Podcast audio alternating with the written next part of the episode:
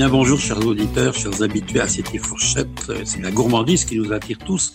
Bonne journée. Je suis heureux de vous retrouver comme euh, à chaque semaine sur ce balado animé avec mon ami Bruno Gugel-Minetti, que je salue au passage, le réalisateur de ce balado, avec qui je travaille maintenant depuis euh, pas mal de temps. Et euh, on avance, on avance dans les belles choses à vous faire découvrir, à vous présenter chaque semaine.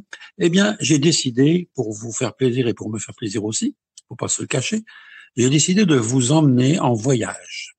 Et euh, durant chaque mois, on aura une balado qui va traiter un peu, évidemment, on parle de voyage gourmand et touristique, qui va vous amener euh, pour la première fois en Montérégie. Pourquoi la Montérégie? D'abord parce que c'est mon lieu de résidence. J'habite sur la rive sud de Montréal.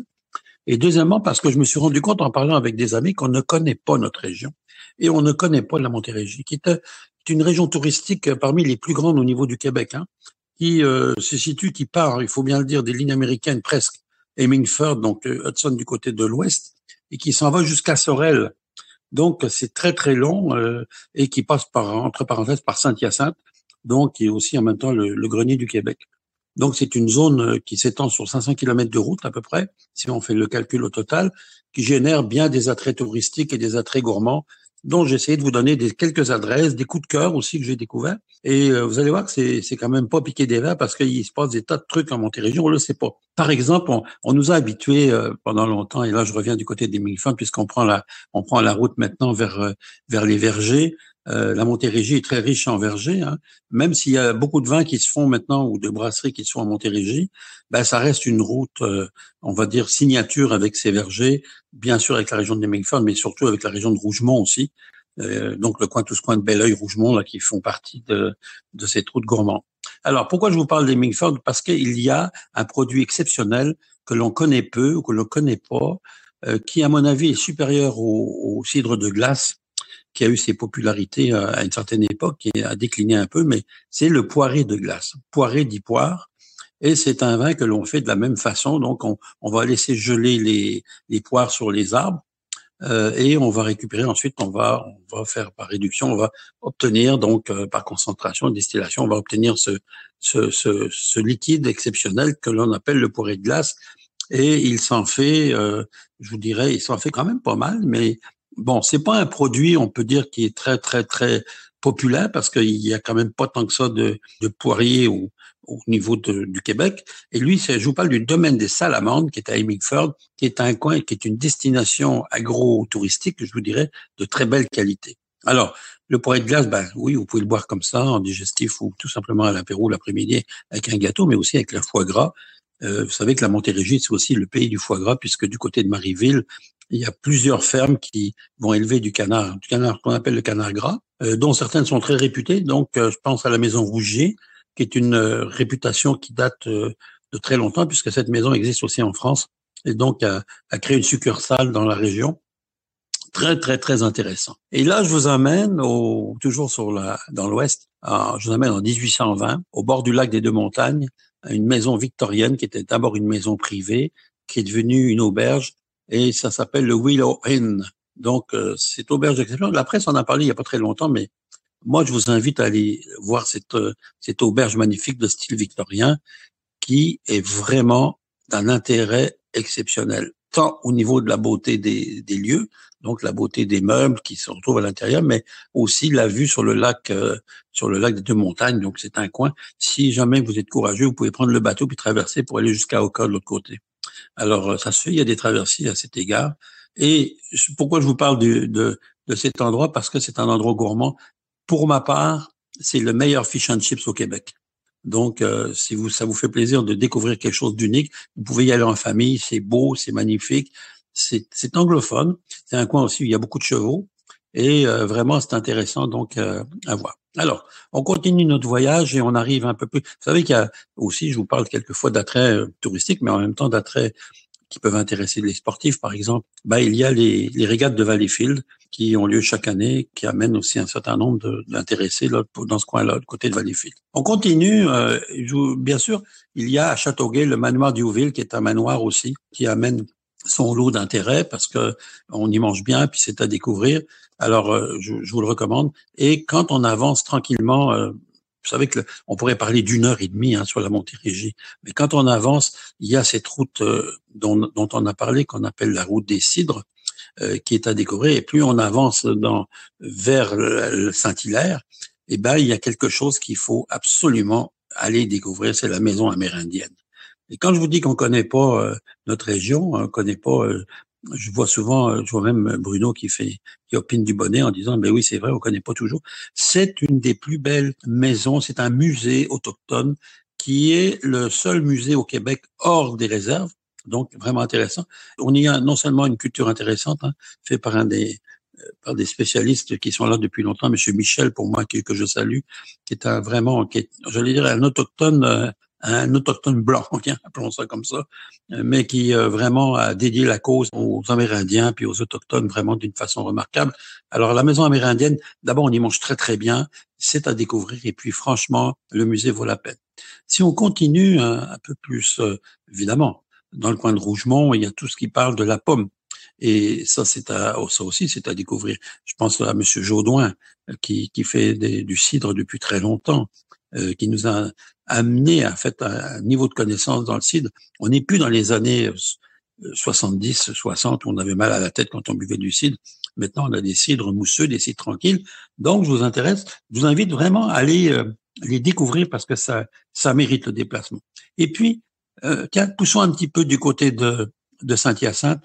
Il y a une épicerie unique à Saint-Hyacinthe. Saint-Hyacinthe, c'est quand même le grenier du Québec faut pas se le cacher, beaucoup d'agriculture, concours agricole. Euh, il y a cette ville qui est quand même dédiée à l'agriculture, mais qui a aujourd'hui un niveau de, de vie vraiment intéressant. Et pour cause, parce qu'on y trouve une des plus belles, sinon la plus belle épicerie au niveau du Québec. Et euh, ça s'appelle les Passions de Manon. Manon Robert on est la propriétaire. Et euh, il y a à l'intérieur, c'est vraiment exceptionnel. Moi, quand je vous dis des fois, là, je connais des gens qui traversent, qui font 200 kilomètres pour aller chez Manon Robert euh, chercher des, des, des, spécialités locales autant que des spécialités internationales parce que elle importe son huile d'olive d'Espagne, elle a elle a des des, des pantones qu'on trouve pas ailleurs, elle a des produits uniques. Donc retenez ça, les passions de Manon, c'est un Saint-Hyacinthe, c'est vraiment à découvrir. Alors là, on traverse de l'autre côté, puis on arrive du côté de Sorel. Pourquoi je vous parle de Sorel? D'abord parce que c'est ma région, puis parce que c'est une région totalement méconnue, à moins d'avoir des connexions avec la sidérurgie, puisqu'il y a beaucoup d'usines Rio Tinto est là, Sidbeck est là, à Contrecoeur, à Sorel, des grosses usines mais de métallurgie qui font du fer, titane et métal. Mais il y a aussi à Sorel les îles de Sorel. Hein. Quand on parle du survenant, ça vous donne un peu une histoire. Donc, il y a ces îles de Sorel que l'on peut visiter aujourd'hui. Il y a les moyens avec l'ATR, la, l'Association touristique régionale de, de la ville de Sorel. Vous pouvez aller visiter en bateau. Donc, il y a des visites organisées qui se font à partir du printemps et tout l'été pour aller découvrir cette faune, cette flore exceptionnelle avec des oiseaux. C'est vraiment à découvrir. Puis je vous dirais que il y a autre chose que je veux vous faire découvrir parce que j'ai eu l'occasion de le faire moi. Peut-être avez-vous déjà goûté un produit de la SAQ qui, euh, qui porte le nom des subversifs. Ça a été la première distillerie au Québec à s'installer du côté de Sorel dans une église qui est absolument remarquable. Euh, avec des vitraux qui datent euh, de, de, des années 1940, 1950, mais aussi ils ont conservé euh, cet intérêt patrimonial en installant une grande alambic, et ce qu'on appelle des alambics à colonnes, comme on va retrouver quand, quand vous allez à Martinique, à Guadeloupe, pour faire le rhum agricole. Alors il y a cette magnifique alambic, et puis il y a des grands tonneaux, des grands fûts de bois dans lesquels on fait vieillir les jeans ou les whisky que l'on fabrique sur place. Mais surtout, je dois vous dire, c'était les premiers à faire des crèmes de menthe. Vous savez, la crème de menthe, dans le temps, on, servait, on nous servait ça. Là. À Noël, la ma tante, elle nous servait une crème de menthe verte, crème de menthe blanche. Puis ça a disparu. Ben, eux ont remis ça au goût du jour avec un, un peintre célèbre que vous connaissez, Marc Seguin, toutes les étiquettes sont faites d'une beauté remarquable et on, on, on, explique une histoire du patrimoine de la région de Sorel, encore là, patrimoine autochtone et ainsi de suite. Alors, ces crèmes de menthe sont remarquables et vous pouvez vraiment les découvrir, c'est les subversifs. Je vous encourage à découvrir ce produit. Je continue. Je reviens vers la, après Sorel, donc on a parlé des îles. Je reviens vers Contrecoeur et là, il y a un endroit que, qui mérite un intérêt. Beaucoup vont me dire, vous qui nous écoutez, vous allez dire ah ben moi je suis allé en colonie de vacances là-bas. Eh ben ça s'appelle les grèves de contre-cœur. Et il y avait jadis tous les gens, beaucoup de gens de Montréal aller là. C'est dommage parce que c'est un patrimoine qui est en train de s'essouffler. La structure d'habitation est fatiguée. Euh, on espère que le patrimoine et on espère que le gouvernement va faire quelque chose parce que ça serait dommage de laisser aller tout ça. C'est d'une beauté remarquable. Alors, donc, les grèves de Sorel, c'est à visiter. Il y a des activités pour la famille, pour les parents, on peut s'y baigner. Et aussi, quand on continue vers Contrecoeur, il y a un renouveau total à Contrecoeur parce que euh, la ville a doublé des populations en l'espace de quatre ans. Donc, c'est énorme. La raison est bien simple, c'est l'installation prochaine du port de Montréal qui va s'installer à Contrecoeur avec une zone 3000, avec des commerces existants. On parle d'un hôtel, peut-être d'un palais des congrès. Euh, donc, c'est vraiment à découvrir, très intéressant. Et il y a, ils ont aménagé, la ville a aménagé une plage magnifique. Mais alors, quand on regarde ça et qu'on prend des photos, qu'on envoie ça à des amis, ils me disent, mais est-ce que c'est à Cannes? Est-ce que c'est en Europe? Ben non, c'est à Contrecoeur. Donc, c'est vraiment à découvrir. Je vais vous parler en même temps d'adresses qui me sont chères puisque quand on parle de, commerce ou quand on parle de commerce de, proximité ou de gourmandise, ben, on aime ça trouver des, artisans. Alors, je vous parle de la Boucherville, de la boulangerie Les Enfarinés, qui se trouve sur la rue de Mortagne. Ça, c'est à découvrir parce qu'ils font du pain à l'ancienne avec des, farines québécoises qui viennent notamment de la région des Moulins de Soulanges. Encore là, on est en Montérégie. Euh, il y a le pain dans les voiles aussi, qui est maintenant devenu la propriété de Laurent Duvernay-Tardif. Donc ça, c'est dans le coin de Belleuil. Et eux aussi font du pain de grande qualité. Puis on a des fromageries, le Gré des Champs, fromagerie unique aussi, que vous pouvez visiter avec des vaches d'exception, des vaches de, de variété suisse, euh, vraiment intéressant. Je vous ai déjà parlé de, de Madame Fizoun Erkan, cette, euh, cette femme d'exception qui est de la Turquie, qui originaire de Turquie, qui est installée au Québec avec sa famille, donc qui est à, maintenant à, à Sainte-Blaise sur Richelieu et qui a la ferme Bica. Je vous dis tout de suite, réservé d'avance parce qu'il n'y a pas beaucoup de place. Donc, c'est vraiment, vraiment intéressant. On parle aussi de Chambly, hein, qui est à découvrir. Donc, Fort Chambly, là, c'est un des premiers endroits où on a fait le festibière de Chambly. Donc, il y a des microbrasseries. Vous voyez que c'est riche, la région, là. C'est tout un tas de choses. Il y a des circuits en vélo à faire. Il y a des circuits gourmands, bien sûr. Et puis, comme je vous dis, il y a aussi des vins, donc euh, vraiment intéressant.